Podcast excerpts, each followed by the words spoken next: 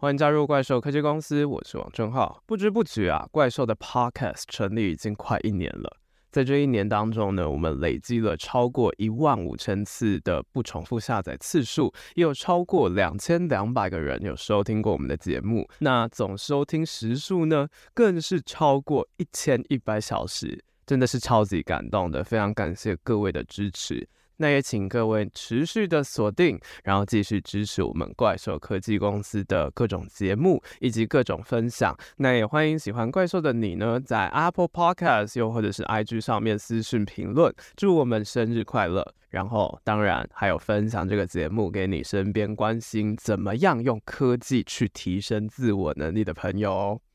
那这一集呢，其实我们就要来讨论一个就是。相信也是在这上半年来讲非常重要的一个活动，就是二零二三年的 AIGC 咏唱者年会。其实 AI 啦，我们真的是在二零二三年体验到了非常多有关 AI 的各种讨论。像是去年来讲，我们也是非常有远见的。刚做怪兽科技公司的时候，我们就介绍过有关于 Midjourney 的各种争议。那这一集非常的开心，为什么会讲到这个主题呢？其实就是因为刚好我拿到免费价值六千多块的这个年会的邀请票，所以这次呢，我们就做了一个系列，是有关于这个 AIGC 年会上面的一些讨论。我们会分成三个集数来跟大家探讨这相关的一些议题。那当然，如果各位有在关注我们的方格子的话，应该有发现我们有上过方格子首页的编辑精选，其中的怪兽双周快报第八期呢，就有稍微给大家关于整个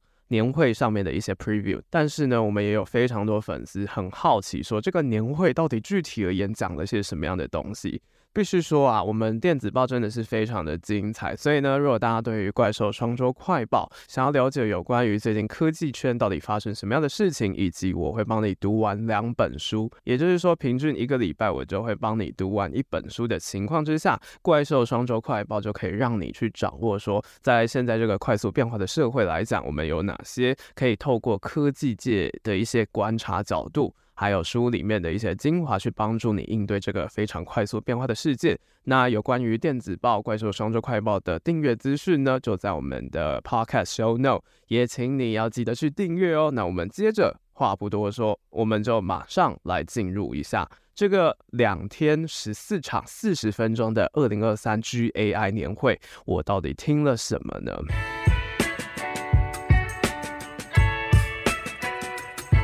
坦白讲，因为我是一个非技术背景出身的人，所以其实当初在这个活动上面呢，其实也算是一个给我自己一个蛮大的挑战。原因就是因为在年会当中，其实有蛮多是跟呃，可能是工程啊，又或者是这些技术本身要怎么样子去应用，这些比较偏向于。平常我不太会去接触到的一些领域，但是年会当中其实也分享了蛮多，是不管是在做 marketing 的人，又或者是人资 PM 这些角色，到底要怎么样导入 AI 在他们的工作模式当中，其实也有这样子的讨论。那今天呢，我们就先给大家，尤其是呃对于 AI 这项技术还不是那么了解的人，先给个稍微的一个 general idea，有关于这个年会到底在做什么。那首先呢，先跟大家介绍一下这次的年会，其实主要分成了三大主轴。首先，第一点就是要去了解现在已经导入 AI 企业，他们到底是怎么样做到，然后又做了哪些事情。第二点，有关于 AI 本身，我们有什么样的方式是可以在指令又或者是咏唱方面是可以进行加强的，以及最后，现在 GAI 技术的现况又做到哪些程度了呢？像是 NVIDIA 在这次其实也就分享他们的 Omniverse 到底可以帮助企业完成什么。这以上三点呢，就是这次 GAI 年会非常讲求的三大重点。那也分成了十四场的讲座。在这次的 podcast 当中，我们算是应该算是 podcast 界会把这两天的内容稍微跟大家用一个重新架构的脉络再去做梳理。那相信听完这三集之后，应该也会对于 GAI 有更深入的一些了解。那这集我们就先从一个比较前导的概念来讲，也就是说，到底为什么今天就算你是一个非技术背景的人都应该要了解 AI？相信大家一定都有听过一句话，就是 NVIDIA 的执行长黄仁勋讲过的：“ChatGPT 是 AI 的 iPhone 时刻。”确实我们可以看到是说，AI 真的是不管你是不是在 AI 圈子的人都有感受到 AI 这样子的震撼。那其实之前也有人问过我一个问题，就是说，诶，你到底为什么你要做怪兽科技公司这个节目啊？因为怪兽科技公司其实我们就是想要让大家知道说，这个科技变化是非常快速的，我们就必须要去了解到现在到底有哪些应用，然后还有我们要透过什么样的能力再去精进自己，要怎么样子去应应这样子的变化。不过其实就有人跟我讲了，其实蛮多文组的人。也都已经知道有 ChatGPT、Midjourney 这样子的 AI 了，但是呢，知道这些到底可以帮助我们什么呢？确实啊，就是听到这个问题的时候，我又想了一下，那我决定呢，就用我看完了有关于 GAI 年会的前导影片当中提到的一些重点来跟大家解释一下。到底除了要知道 Midjourney 以及 ChatGPT 这类应用之外，还必须要注意到的哪些事情？因为这些 AI 带来的疯狂，相信非常多人都有体验过了。它其实就蛮类似于像是工业革命啊，又或者是古腾堡印刷术带来的各种发展，它的影响是非常深远的，甚至其实也不止 ChatGPT 啦。这个礼拜听完了台湾的人工智慧实验室，其实也有再去介绍到微软 Bing Chat，其中一些不管像是它有提供了引用功能，又或者是纹身图的功能，这些功能其实都让我们大开眼界。那除了这些东西之外，AI 它到底还有哪些是值得我们去注意的地方？还有我们现在到底可以做些什么去应应这样子的局势呢？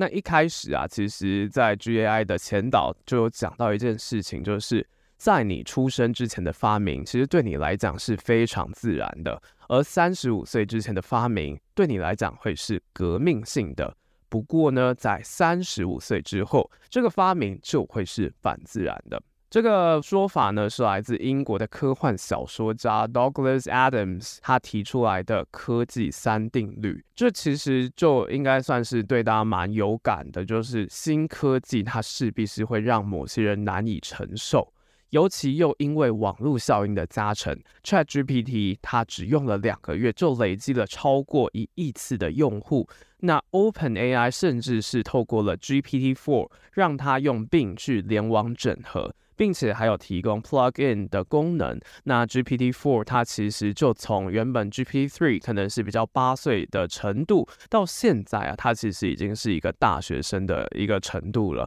所以真的是演进的非常的快。尤其很重要的一点就是，它解放了我们过去对于专业的定位。因为有些可能是比较高技能的东西，像是写韩式啊、程式嘛，甚至是翻译多国语言翻译，这些我们必须要花上非常多时间去累积的技能。其实 AI 来讲呢，它做的，它可能在短短的时间内做的就已经比那些初学者来好上许多。所以就会有蛮多人去担心，是说，既然 AI 可以做到这样子的程度，那对于新手来讲，它跟 AI 之间的差异又在哪里呢？甚至啊，其实这些 AI 生成的内容，它们的品质其实也分不出来哪些是人工，哪些是智能了。如果没有查证的话，其实光就它的语句叙述来讲，姑且不论它可能有时候还不够到底。但是以一个比较大局的角度来讲，其实你也只要稍微修一修，它就会变得像人写的一样，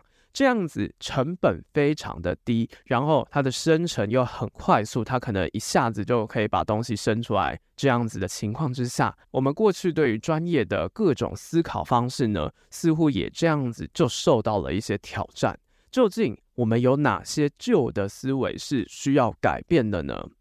以这个 AI 来说啦，我觉得其实有一个蛮有感的，就是我们过去总是会想说，像巴菲特讲的一样，我们如果要能成功打造护城河，会是一个让自己无可取代的关键。但是呢，我们现在会发现，如果 AI 它可以做到一些很基础的事情，那打造护城河本身，它会不会有一些问题？这样子的思维到底有没有是需要修正的地方呢？这就有点再继续带到是说，美国有一个软体工程师 Kent Beck，他其实就有说过，我们过去认为的专业啊，现在其实已经是任何人都可以做到的基本门槛了，甚至它是比基本门槛再高了。只要有懂 AI 的每个人，现在呢，有一件很重要的事情，就是可以用万分之一的价格来做百分之九十我们以前做的工作。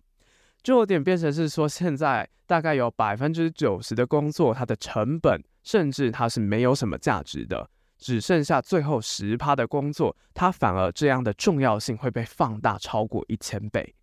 举一个简单的例子，我们要生出一幅图画，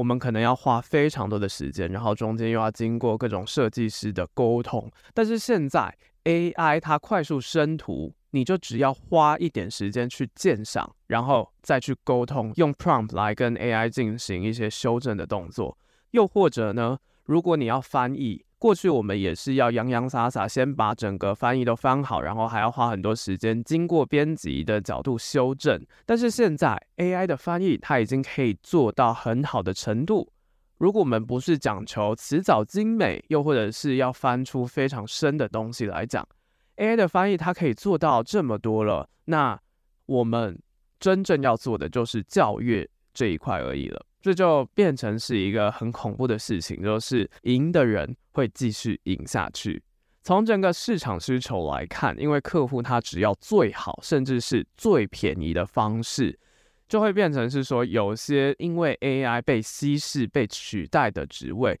就会让你变成无用阶级。那相反的，如果你这个技能在 AI 的情况之下变得更加的稀有，又或者是 AI 其实是帮你赋能、帮你创造更多价值的，等于是说赢者会全拿这样子的局面，其实是会因为 AI 更加深化的。像是我们以前可能要自己做工程去训练 AI 的模型，又或者我们是内容的产制者，我们必须要花很多时间去制图，然后想文案。现在其实透过 API，也就是别人已经做好的模型，我们就可以完成大部分的工作。这就变成是说，我们很大需要去思考的一点就是，如果我们只有做工程，又或者是做内容这两者其中一个能力的话，相较于 AI，它可以帮你做到这两者，你的价值又在哪里呢？当这些翻译啊，又或者是做图的能力被稀释，有教育能力、鉴赏能力以及沟通能力的人呐、就可以因为 AI 而提升他们的效率。那提升效率之后，就可以做更多的事情。它提供给市场的就是更多的价值。那这些价值来讲呢，又会因为经验丰富而获得更多。因为像是同理心啊、信任跟经验这些东西，其实会因为 AI 可以帮你完成比较基础的东西，这些能力就会变得更加稀有，并不是所有人都有经验的。但是如果你有经验，你就会变得非常的不一样。那也就是这样子，就会形成一个赢者全拿的垄断。因为当 AI 的经验变成了稀缺的资源，那些拥有经验的人会更容易找到机会。那有机会呢，就会累积经验嘛。那累积经验就会持续有新的机会。所以呢，它其实真的就是会造成我们刚刚讲的，赢的人会继续赢下去这样子的局面。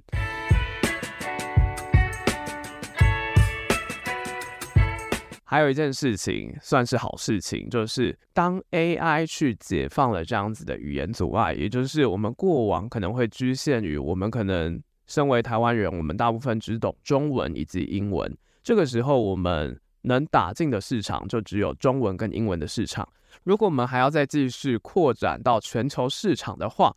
其实我们就可以透过 AI 来更加的去打到不同领域。就不必拘泥在我们固有的一些市场，所以其实在这支前导当中就有提到一个我觉得也值得去思考的点，就是我们现在在 AI 浪潮的人呐、到底应该要选择去打造护城河，站在原地防守，去顾好我们那些既有的优势，还是呢要顺着这样子的浪潮，去让自己向外探索，让自己的饼越做越大，可以找到更好的机会呢？我觉得这一点非常的有趣，也希望大家来一起思考。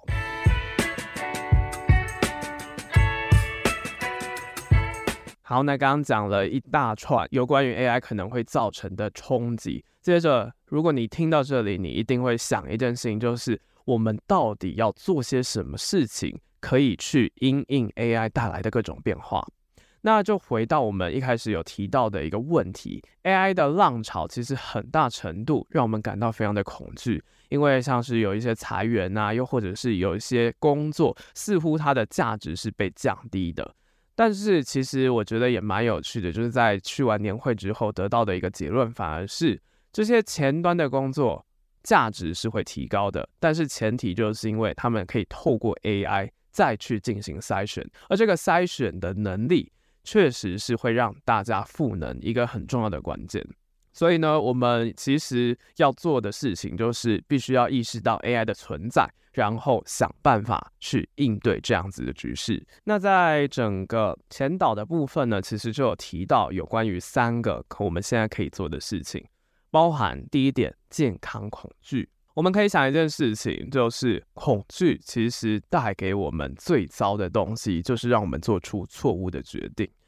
人很大程度，我们前面在前导篇的时候有讲过，我们做决定并非总是理性，甚至很多时候我们其实是用感性脑袋去做决定的。那面对新事物，其实很多人就会感到害怕。那感到害怕，接着会做什么事情呢？其实就是决定躺平放弃。尽管呢、这个躺平是理性的选择，但是呢，它其实并不是最好而且最保险的选择，背后隐藏了蛮大的风险。我们就必须要去思考一件事情了：既然恐惧存在，那何不把这个恐惧稍微分类一下，就去想啦，这个到底是有用的恐惧，还是你的担心是无用的呢？与其一直担心那些没有办法改变的事情，不如我们可以保持健康恐惧，也就是找到现在我们可以做的事情，及早注意，并且采取实际的行动去应对这样子的变化。那第二点就是去学怎么样下 prompt，也就是 AI 语言。那 AI 语言其实跟过去我们在学程式是不太一样的。程式语言我们讲求的是跟电脑对话，那现在跟 AI 沟通的重点呢，就是在于了解 AI 这种自然语言是怎么样运作的，包含语言的单字以及文法这样子的概念，要怎么样咏唱，还有 AI 本身它的限制是什么，这些我们都必须要先了解起来。那要怎么样子去了解呢？其实就可以从我们在乎的主题去下手，然后有目的性的学习，去累积技能。还有很重要，我们刚刚讲的，真正会在 AI 时代帮我们赋能的，其实就是品味以及自信，还有经验。那在去累积学习这些事情的同时啊，就必须要去检验我们成果的一些表现，因为 AI 本身它是一个长跑。我们从去年一直到现在，我们都见证了各种的变化。对于我们一般人来讲，我们不只要知道到底要怎么跑，而且还要持之以恒的跑下去，去让自己适应整个世界变化的节奏。这一点呢，是要在 AI 时代生活下去一个非常重要的关键。